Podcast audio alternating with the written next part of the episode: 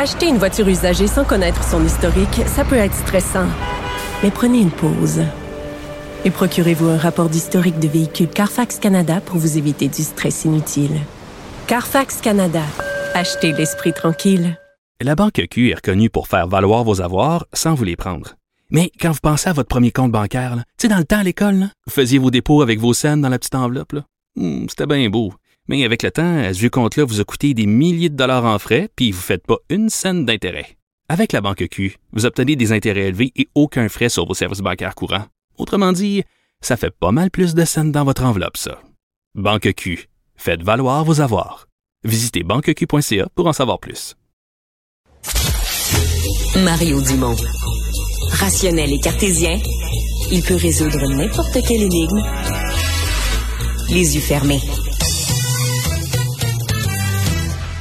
Si vous avez suivi au cours des dernières heures l'annonce d'hier de Donald Trump, une annonce, une annonce qui annonçait une annonce, une annonce dans laquelle on voyait un espèce de super-héros avec des lasers dans les yeux comme Goldorak dans mon temps, euh, puis qui annonçait qu'aujourd'hui, 15 décembre, il ferait une, une annonce majeure. Alors l'annonce majeure, c'est qu'il sort de une collection euh, de cartes comme des cartes de hockey ou des cartes de baseball quand on était enfant, mais mode 2022, des cartes NFT. Donc des cartes version euh, numérique. pour ceux qui connaissent pas le NFT, on va essayer de le comprendre mieux dans les prochaines minutes. Parce que Yannick Folla est cofondateur de la galerie euh, OX Society, Zero X Society à Montréal. Euh, il est dans les œuvres NFT. Monsieur Folla, bonjour. Bonjour, merci de recevoir. C'est pas simple à expliquer pour quelqu'un qui a aucune notion. Qu'est-ce que c'est qu'une œuvre, qu'une œuvre d'art NFT? ah, d'habitude, je m'en sors. Ça, va me faire plaisir. Euh, en gros, un NFT, on peut le voir comme un certificat d'authenticité numérique, un peu euh, à l'image d'un certificat d'authenticité qui va être émis avec une œuvre d'art ou avec, avec un chandail de signé, par exemple. Ça veut dire que cette œuvre a été créé par tel artiste à tel moment et euh, va détenir sa signature. Le NFT vient créer le, le, même euh, élément, si on veut, pour tout objet numérique. Mais avec une signature électronique sécurisée qui nous dit cette œuvre a été faite par tel artiste, puis il n'y en a pas d'autres copies, c'est la tienne. Exactement. Donc, que ce soit une œuvre, que ce soit une image, un dessin, une carte à collectionner ou même une chanson, on peut utiliser ce certificat d'authenticité numérique-là pour l'authentifier et créer cette provenance à, l'artiste. Mais, dans le cas d'une œuvre, euh, là, mettons, je l'achète, l'œuvre NFT, je la regarde sur un écran, dans le fond. Parce qu'une œuvre, on est habitué à penser qu'une œuvre, on la fout sur le mur chez nous, là, en permanence. Mm-hmm. Mais là, on a une œuvre qui est un fichier le numérique. Euh, donc, il faut y trouver une façon de la... Euh, on faut, faut qu'elle sorte sur un écran quelque part pour la voir. Oui. Absolument. Donc, euh, bon, il y a les moyens plus traditionnels, je dirais, de le regarder sur notre ordinateur, notre cellulaire, mais maintenant, il y a beaucoup de, cadres électroniques euh, et des télévisions qui supportent ce genre de fichiers. Euh, par exemple, moi, à la maison, j'ai plusieurs cadres qui sont dédiés à l'art numérique. Parce que vous, vous, vous, avez une collection d'art numérique, vous en vendez. Ce n'est plus ni moins qu'une galerie d'art numérique, vous vendez du NFT, là. Exactement. On opère comme euh, organisme à but non lucratif. Donc, on opère presque plus comme un musée qu'une galerie, mais on a un lieu physique à Montréal où euh, les œuvres sont en vente. Puis il y a des artistes qui, mettons aujourd'hui, là, il y avait des artistes qui faisaient des œuvres électroniques pour exposer et vendre là. Exactement. On peut penser à, surtout à Montréal, on a une communauté d'artistes numériques assez extraordinaire entre les designers de jeux vidéo, les designers graphiques, euh, les gens dans l'industrie de l'effet visuel pour le, cinéma. Des, des artistes qui n'ont jamais pu s'exprimer, si on veut, par leur créativité, parce qu'il n'y avait pas de façon de créer une rareté avec leur travail, avec leur art. Donc, ils ont toujours été limités au travail pour les entreprises. Parce que si tu fais une œuvre et que tout le monde peut se la copier, ça vaut rien, là. ça vaut zéro. Exactement. Donc, ces artistes-là, dans le passé, vendaient, si on veut, des, des copies numériques euh, à 20 dollars de leurs œuvres, mais maintenant sont capables de créer une pièce originale qui est authentifiée avec sa provenance, et ainsi de suite. Donc, être capable d'aller chercher une valeur similaire à une œuvre plus traditionnelle. Bon. Voilà qui nous amène à cette collection de cartes. Donc ça, l'idée d'une collection de cartes, comme des cartes de hockey, des cartes de baseball, là, c'est des cartes de Donald Trump. Ça a toute l'allure en soi dans l'univers du NFT de faire une collection du genre?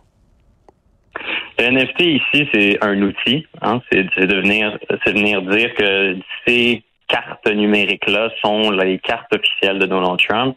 Euh, c'est tout simplement un outil. Donc, pour lui, il voit comme une marchandise comme une autre. Au lieu que ce soit un chandail, ça va être des cartes à collectionner. Au lieu qu'elles soient physiques, elles sont numériques. Et le NFT vient juste dire, oui, c'est effectivement les cartes de Donald Trump. OK. il vend ça 99 pièces.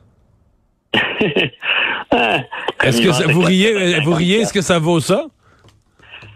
Euh, ça vaut ce que ses partisans puis ses amateurs sont prêts à payer. Euh, comme on peut dire qu'une carte de baseball pour les collectionneurs qui sont intéressés euh, va valoir 10 000 alors que pour le commun des mortels, ça ne vaudra jamais ça. Euh, Sauf que là, il n'y a pas l'exclusivité Donald Trump. Si je veux dire, si vous et moi, on achète chacun notre 99 pièces, on a la même affaire. C'est pas comme vous, vos œuvres d'art, vous donnez à la personne un, certificat mm-hmm. d'exclusivité, qu'elle est la seule. Mais là, ben moi que j'ai pas compris, Trump, c'est pas ça. Là. Je veux dire, euh, tous les j'allais dire tous les naïfs, mais tous les collectionneurs qui vont acheter qui vont acheter le 99 pièces, ils vont avoir la même bébelle, non? Euh, donc, écoute, déjà de un, j'achèterais jamais ça, mais ça, c'est une autre histoire. Eux, eux ce qu'ils font, c'est qu'il y a un degré de rareté. Donc, quand tu achètes, tu sais pas la carte que tu vas recevoir. Un peu comme quand tu ouvres un paquet de cartes à collectionner, que ce soit de cartes de hockey ou de Pokémon. C'est pas les cartes qui vont être dans le paquet. Donc, il y a une chance d'avoir une meilleure rareté, une carte plus rare qui va plus cher. C'est pas tout le monde qui a la même collection, mettons, de 24, là. Il y, en a plus, puis toi, quand tu achètes euh, un peu euh, de façon aléatoire, tu en as un groupe, un sous-groupe du lot. Là. Exactement. Puis bon, après, si les gens trouvent que quand il est en il est en bédaine, ça vaut plus cher, ben c'est ce que le marché établira, par exemple. OK, parce que ça pourrait être revendu à la limite, ou rééchangé ou revendu. Là. Comme moi, j'échangeais ma carte de, de, de, Marc Messier contre un autre qui avait celle de Larry Robinson. On pourrait échanger Trump en Beden contre Trump en cap de super-héros. exactement. Je sais pas à quel point il va être gros le marché, mais c'est exactement la même logique euh, à ce niveau-là. OK. Mais on a l'impression que vous avez un sourire en coin que pour vous, c'est comme si dans le monde du NFT, c'est une grosse joke ce qui fait Trump. Là.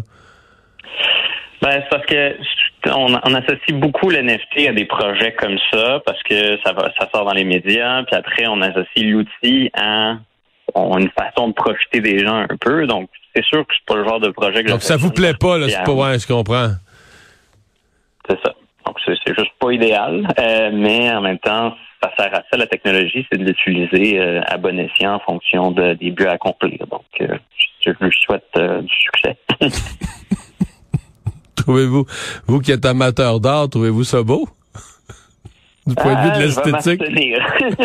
non, non, mais tu sais, même dans, que ce soit dans les biens physiques ou dans les biens numériques, euh, il y a une, ligne à tracer entre qu'est-ce qui est de l'art et qu'est-ce qui est, euh, qui est fait à la consommation. Je pense que là, on tombe plus dans la consommation, la collection, puis pas dans hmm. quelque chose qui provient d'un artiste dans, le, dans une intention artistique. Quelqu'un qui est d'une nature moqueuse comme moi pourrait même penser que c'est grotesque. Ah, je suis prêt à vous suivre là-dessus. Merci d'avoir été là. Salut. Ça fait plaisir. Merci beaucoup. Au revoir.